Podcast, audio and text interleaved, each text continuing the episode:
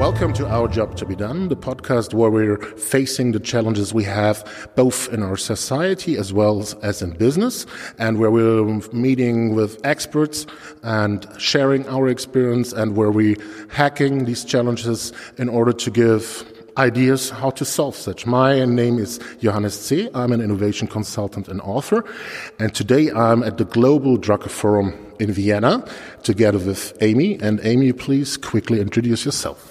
Sure. Uh, hello, Johannes. I'm Amy Webb. I'm a quantitative futurist, uh, a professor of strategic foresight at New York University Stern School of Business, and the founder of the Future Today Institute, which is a which is a management uh, consulting and uh, research firm, and most of what we do is model long-term futures, opportunity, and risk. Thank you so much for taking the time. It's been an amazing event so far. Yesterday we had a great dinner gala as well. And um, yes, the topic we want to put in the middle, we want to look together, is related to organizations, especially in these times we're living in where um, things like artificial intelligence, big data are providing huge opportunities, but also risks. Yeah.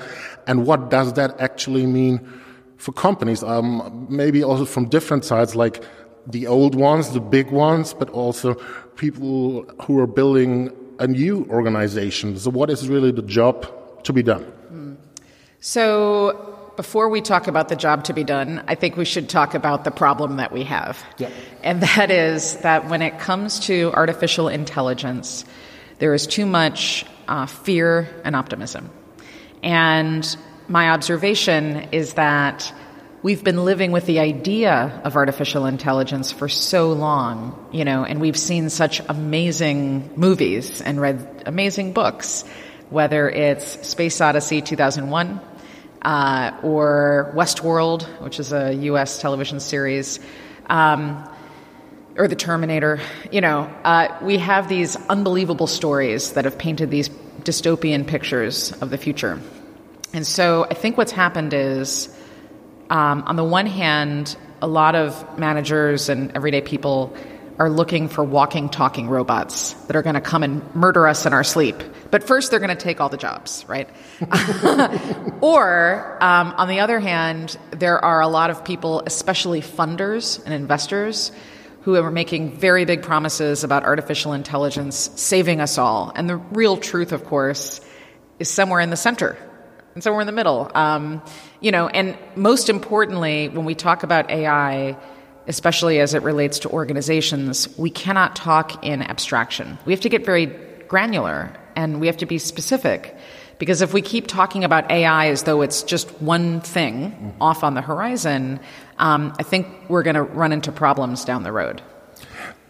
I totally agree because I think uh, we have kind of a picture in our mind, but that seems still quite far away. And uh, a key point is really always in transforming times, like kind of translating it down. What does it mean for you? Job to be done. But if we're so far away with our mind, we're not aware of what's already happening. Yeah, yeah. And, you know, if you think about um, sort of jobs and what jobs and roles are people fulfilling and what, what job does AI really serve uh, us? Um, what I would say is the easiest way to think about this is um, artificial intelligence is not one technology. It's a sort of general term for a whole bunch of technologies. Mm-hmm.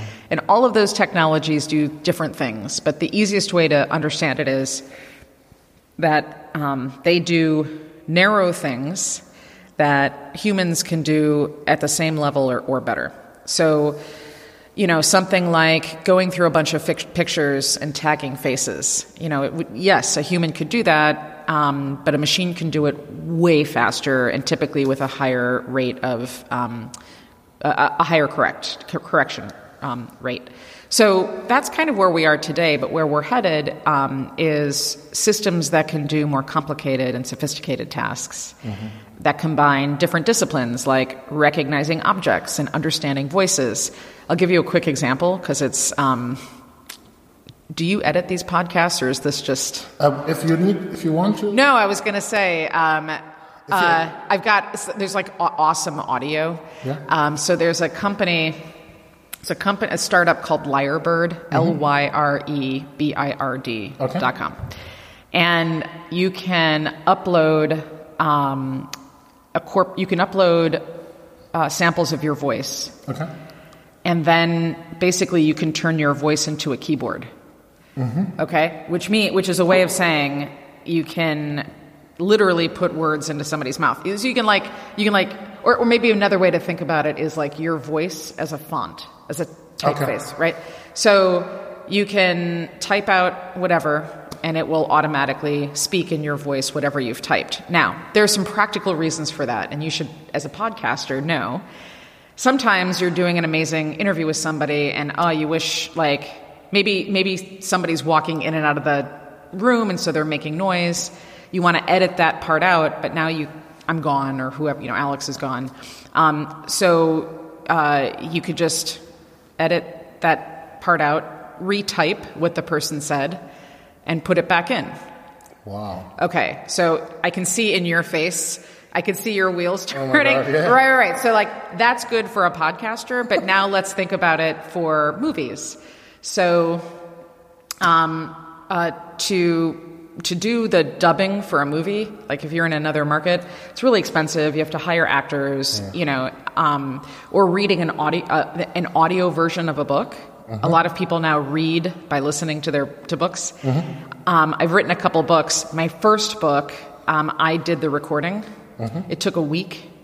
Every eight hours a day, reading what I wrote, I hated myself by the end of it. I was like, oh my God, why did I write such a long book? okay, but this is something where if there was a database of my voice, then a machine could simply translate the text into my voice. Mm-hmm. The whole thing would take a couple of seconds and we'd be done.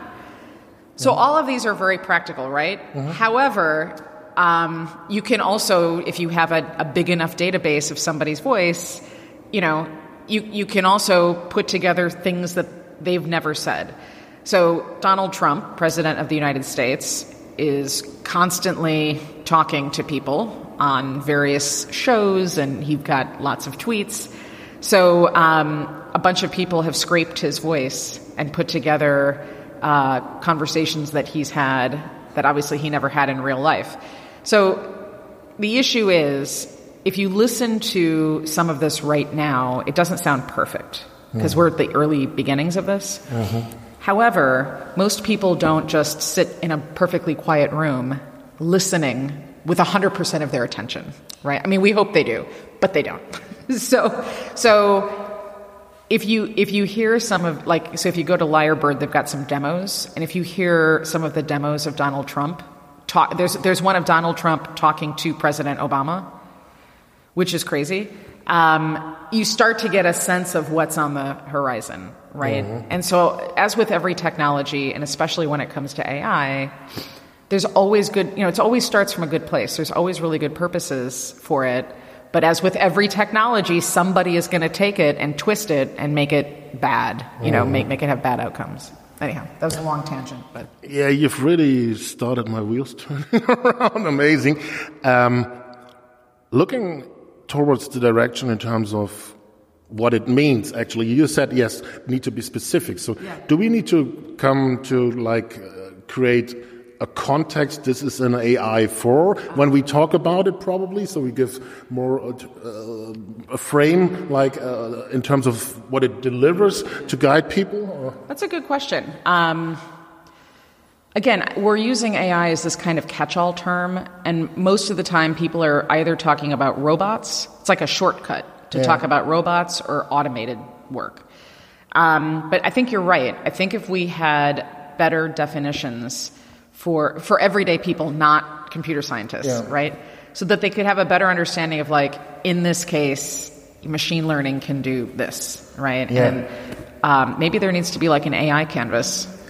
Because I believe, I mean, anyways, so many buzzwords around, but uh, especially in the context Yeah. that you say the extremes like, wow, uh, it's the greatest horror or it's uh, the, the biggest thing on earth in order to make it kind of handable, at least in the mind. Yeah, I mean, most of you know most of AI is really really boring, and and and it's invisible. We don't think about it. So if you've taken on if you've gotten on a plane, an airplane, and you've flown anywhere, um, the, a lot of what's in the cockpit is AI. Um, I, I, was in the cockpit of a plane a couple weeks ago. Mm-hmm. The pilots were really cool, and they let me sit with them. And the GPS slash, I also begged them to let me sit there. Uh, um, they, they, were cool. The GPS, um, the, the newer GPS systems are really interesting because they have this like, um, you know, if you go on Google Maps there's a blue line. Yeah. Okay, well, in this particular airplane, it was a pink line. Okay. Um, and it was, you know, like, so all they kind of have to do is follow the pink line, you know? Uh-huh. Um, but that's all the result of, a lot of that is artificial intelligence. Um, anyhow, but if you've bought a plane ticket, uh, the pricing structure, like how much you pay for your ticket, mm-hmm. is determined using data from your profile. Um, you know, and there were a bunch of decisions made by algorithms that resulted in you being shown a particular price for your air ticket. Um, so there's there are all of these different use cases, and for the most part, they're all invisible. So nobody has any idea that there are every day thousands of automated decisions being made mm. about you on your behalf. You know, um, to do things like give you a score, give you permissions, deny you permissions. You know, things like that. So but I agree with you. I think we need to have a. It would be useful for us to have um, everyday terms instead of computer science terms, mm-hmm. so that so that we could talk about all of this. I think. Yeah, and especially if you relate it to people who are working at a company, then I think like um, because it's so mysterious, we need to create awareness for kind of a context, yeah. probably. And I also see that um, I'm not sure if how it's in the States, but in, uh, in German countries, we have that picture in mind like they're stealing our jobs, you know, mm. which well, is. but, but okay, but stop and think about Germany for a moment. Uh, which has such a strong history and culture of engineering. Yeah. So, yeah, I mean, uh, and even people that I know who work as researchers at universities in artificial intelligence, their orientation is still engineering, yeah. you know, machines. So I could totally understand why in Germany there's a, there's a lot of concern about AI mm-hmm. in work, mm-hmm. um, because a lot of the work has been engineering focused and that you know has always required people yep. to design. And now here's the thing. I mean, here's the crazy thing. So it's not just AI taking the jobs of people from factories. This is about AI systems also designing better strategies, better blueprints, better okay. tools. So it's also like, and in fact, I would say that the white collar jobs are probably going to go away first. Okay. In part because, um, first of all, humans are human hands are much cheaper than mm-hmm. robots. Mm-hmm. You know, mm-hmm. um, and uh, some of the finer motor skills for robots are still not there yet. And there's a lot of very, like, in a big factory where you have, um, where you're producing the same thing over and over again, you don't have a lot of variation. But in other cases where you do have variation, that would be very expensive to build mm-hmm. the programs or the robots to, you know, constantly move. So at this point, and for a while, humans are cheaper, uh, they're more adaptable, mm-hmm. um, and they have fine motor skills, which means that it's not the blue collar jobs that are going to go away 1st mm-hmm. In this case, it's the white collar jobs, it's the cognitive jobs. And Amazon has started to do this. So, in warehouses in the United States, the New York Times did a wonderful investigative report on this a couple months ago. Um, the humans who work in warehouses that are surrounded by machines um, it used to be that they're called pickers mm-hmm. and they would see the order and they would run to the place mm-hmm. and like figure out how can they move their arms the fastest and like make a choice about well, i'll pick this one first and that one first and then i'll put it into the box mm-hmm. and then send it well they figured out that a machine is better that ai is better at all that cognitive work what mm-hmm. order to p- pick what in right so basically now the AI systems are doing the thinking work and the humans are acting more like robots. Wow. Listen, and, and they have to obey what the system is saying to pick in which order, you know, and to do it. I mean, it's, it's, I, I just say this because I think, again, if you're not really paying attention and really looking at what the developments are, it's easy for us to fall back on what we've seen. It's Yeah. easy for us to think of Arnold Schwarzenegger and the Terminator, right? Um, it's much harder, and these narratives that we have are so strong now that it's hard for us to believe that the world turned out differently, you know, and yet that's what's happening. Yeah, and I think that kind of old beliefs is, for example, like, okay, they, AI, robots are coming, and then I'm gone. It's more, not, not the thinking, it's a different thinking is to say, okay, how can I use it for, and what do I do with my time on my resources? Yeah, um, that's a really good point too. And you know, I think the challenge is, I think for a lot of companies, it always comes back to finance, to money, right? So where can we spend the least amount of money and get the most amount of benefit? Um, I think right now humans still have the upper hand. In a lot of cases, humans are still cheaper and easier, but that's going to start changing. Um, and there are great efficiencies to be gained in an organization um, and a lot of money to be saved if we can automate some of the tasks. So I'll give you another example. I think America is famous for a lot of things. You lived in the United States, so you know we're famous for you know baseball, basketball. Um, we're also famous for lawyers, I think. And so in a lot of our biggest law firms, um, the the law firm structure, organizational structure, is kind of like a pyramid. So you have all of these people just out of law school who are doing um, very boring work.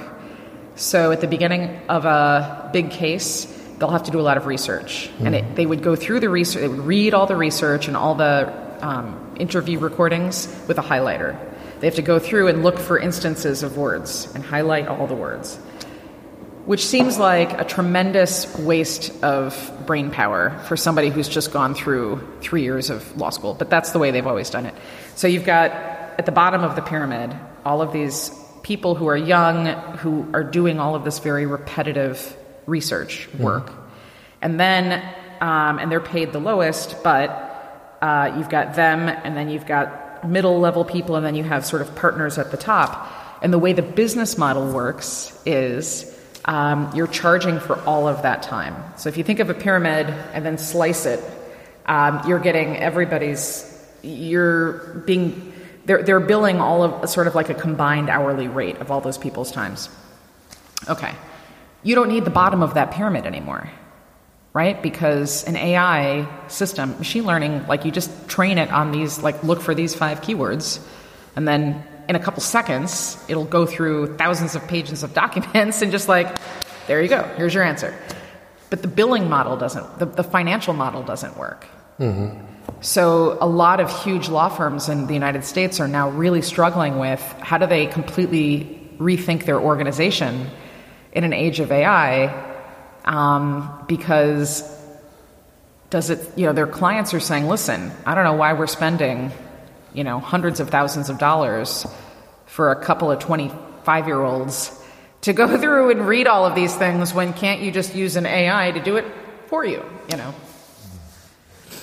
Very fair point of view. Um, related to um, what does it mean for my team, for my organization, um, one of the CIOs in Germany, which was really amazing, he, he was one of the first who moved into cloud right away. Yeah, very first moment. And I remember when he also um, had press uh, conference and so on. So many people said like, why are you doing that? What are you going to do with your people? And so on. But he would moved in straight away, yeah, because completely convinced and he's still like kind of a hero, Yeah. yeah. And he clearly said, you know what? Um, yes, we had physical uh, computers related and so on, but everyone who has been with, the, with this company and has some skills and is willing to improve his skills, um, I, I'm happy to use him because I ha- will have to build so many individual solutions in the future, so I'm not worried related. Do you see the same? you mean with cloud computing in No, general no, no, just- no. He related it to cloud computing, but I think we're now moving to more to the level in terms of artificial intelligence also.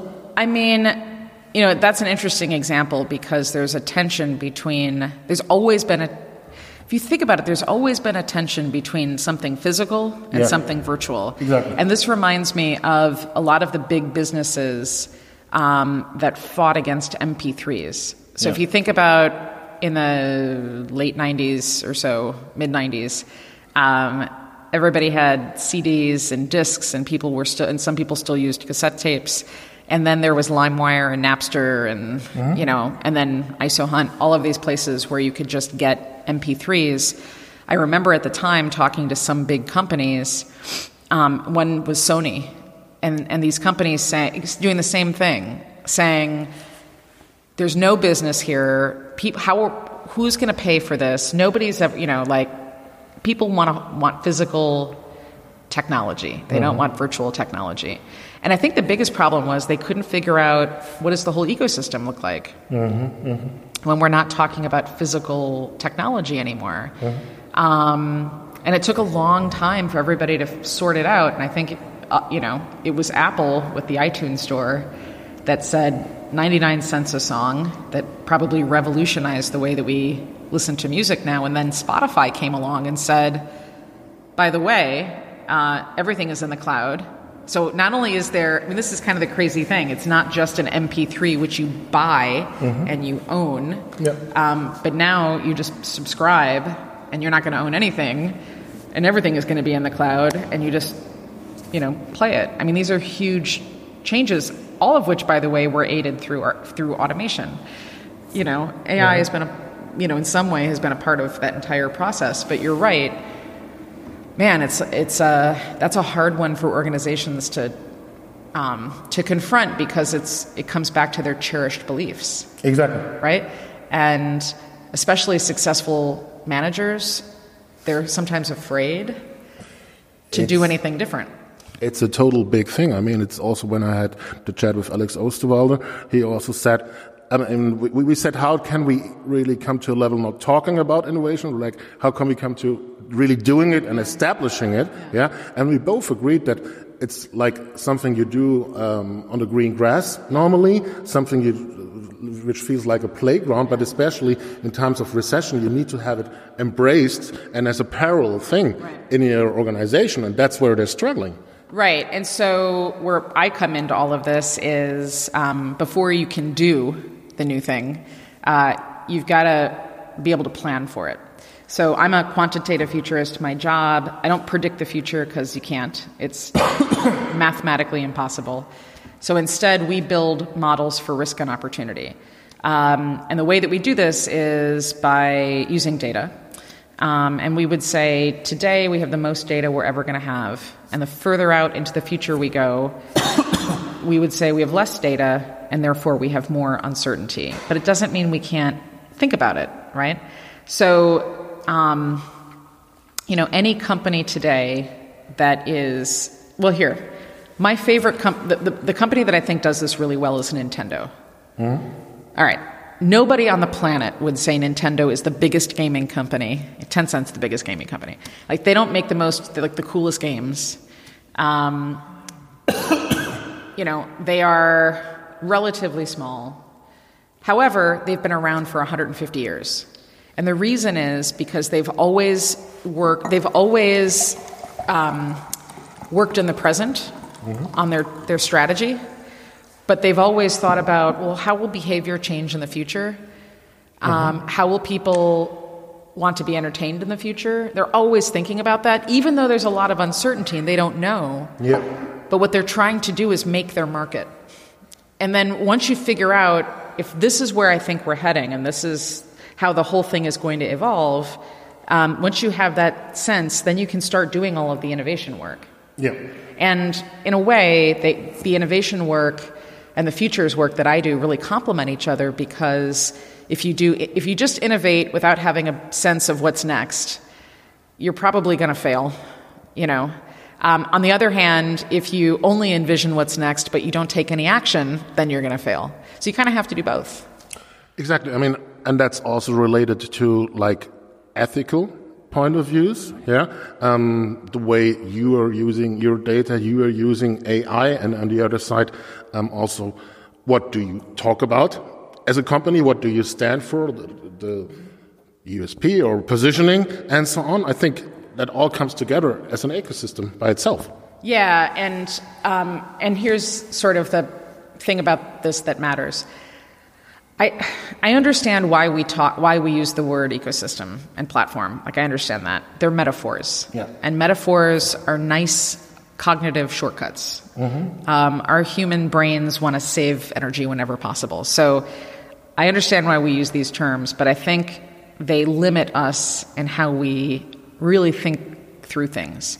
Um, so if you think about an ecosystem, there's uh, organic. There's the organic ecosystem um, that Darwin wrote about. You know, and you've got uh, different species blossoming under different conditions, whatever. But then you have inorganic ecosystems, which you can actually plan for, um, and they can they can thrive. I would say that in the United States, what you have is a true jungle of technology, right? Mm. You've got uh, and ethics and data and everything else. So you've got a true organic ecosystem, and sometimes in organic ecosystems, you wind up with, uh, if I'm going to continue the metaphor, you wind up with um, enormous plants or terrifying monsters or huge bugs, you know. Um, and if you start trying to destroy parts of it, the whole thing collapses right? On the other hand, if you have a totally planned out ecosystem, you have less, um, there's less of a chance that through serendipity, you're going to get really cool new innovations and ideas, right? New bugs, new plants. Uh, because everything is under so much control. On the other hand, you can plan it out, and that's China. So if you think of so so to come back to data, the challenge is um, China has a very planned out ecosystem. It is going to grow in a particular way, and, and part of that ecosystem means nobody's data is private, right? In the United States, we've got this wild jungle uh, that's flourishing. Um, and now a whole bunch of people are very concerned about data and ethics and all the rest of it. So they're trying to go in now to, to regulate. You know, I think what's best for everybody in every circumstance is something in the, some kind of a hybrid, where where you say, listen, this is what, and and how, as this relates to companies, I, most companies are not working on a very boring subject called data governance. Super boring, like not not exciting. But data governance means. Um, what is your vision for how your customer or your vendor data or whatever how, mm-hmm. like how is that going to be used what are the ethics for how it gets used? How is it going to be stored? Um, if somebody has some great idea, you know, some third party wants to use it, under what circumstances would you be able to, you know, to use that? So, like, I don't know any companies that are having those kinds of conversations. Most of them are talking about compliance. Yep. So they're only having the conversations so that they stay clear of legal trouble.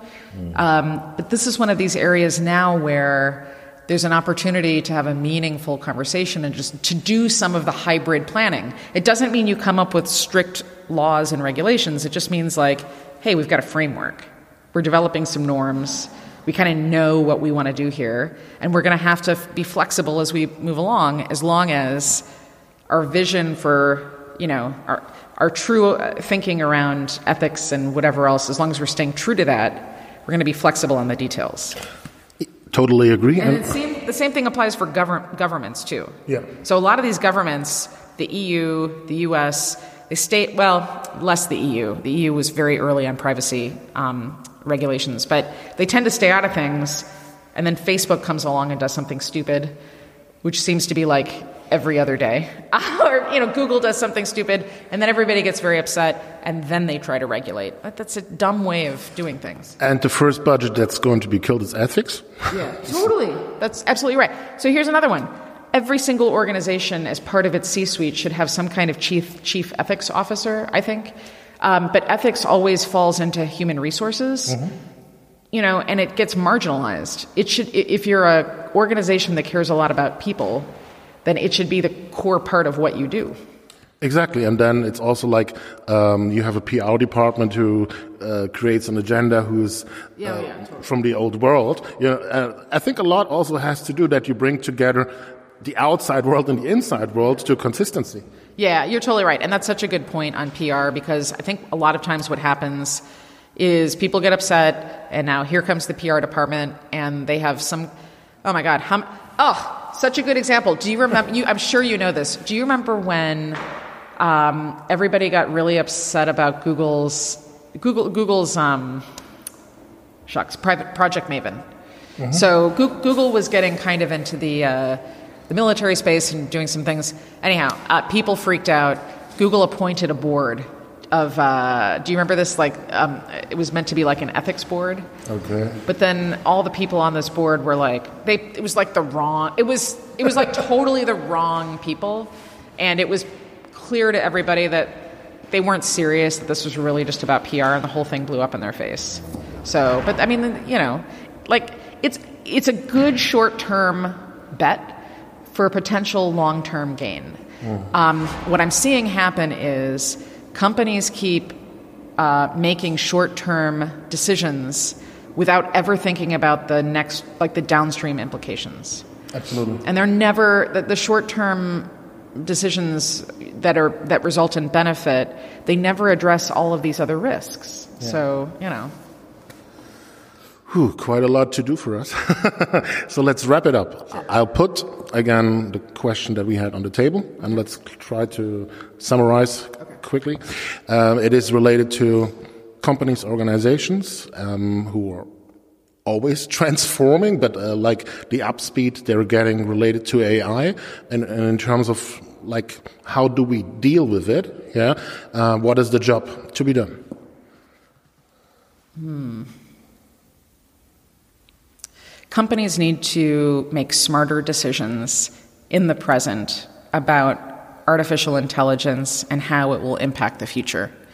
That means prioritizing safety over speed, not just making decisions on a cost basis, but thinking about the broader ecosystem and always thinking about data, how the data will be used, and uh, how to use the data so that it's in the best interest of the company, mm-hmm. but also in the society where that company operates.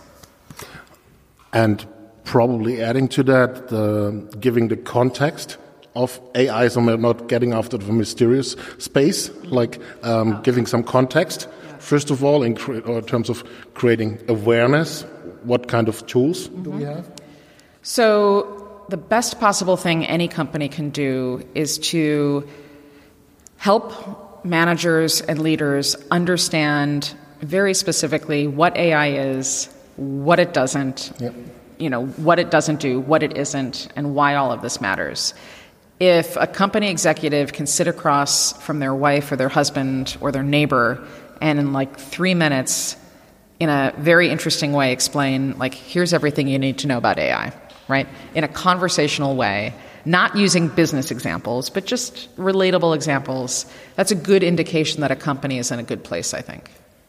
Absolutely, and um, it has to do with what we had at the end, that kind of thinking through outside world, inside world. Like you really have to come to create that awareness as well. Right. One of the tools that we use is called the 11 Sources of Change. Mm-hmm. And um, anytime I'm working on I'm, I'm researching the future of anything. Um, we always use these 11 sources of change, which is where most disruption comes from.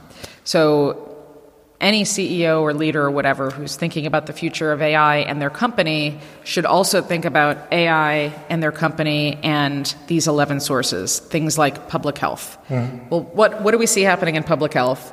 And how does that relate back to me? Mm-hmm. You know, and where does AI stand? Public health, wealth distribution, the environment, and the reason for this is because most people never look outside their fields. Yeah. Right? So they wind up thinking really, really narrowly. Absolutely. And then this is where they get disrupted. This is where they say, well, we never, how could we, pos- how could anybody have seen Amazon coming? How could anybody, well, the answer is everybody could have seen it if you were looking, you know. um, so I think that's especially important for big fundamental technologies like artificial intelligence or quantum computing or blockchain or genomic editing, all of these things. Um, it's important to look at what's happening in adjacent industries, in other fields, because it'll give you some context for how to think about what's happening in your own field. Yeah, I think that kind of transfer really also helps to uh, rethink yourself, which is a very, very key point. Uh, a lot of people are missing, and I think that's also a pretty good call to action. Actually, that is a really good place to end on to rethink yourself, because that's right. Rethinking yourself requires um, confronting uncertainty yes. and constantly asking yourself about your own beliefs and, cog- and your biases. Um, and if you ask, you know, I would say that deep uncertainty requires deep questions. So the very best thing anybody can do is to start asking a lot of questions. What does this mean? What does this mean to me? How do I think about this? And what should I do? That's a great call to action at the end. Thank you very much, Amy. It was amazing. Thank you. It was a good conversation.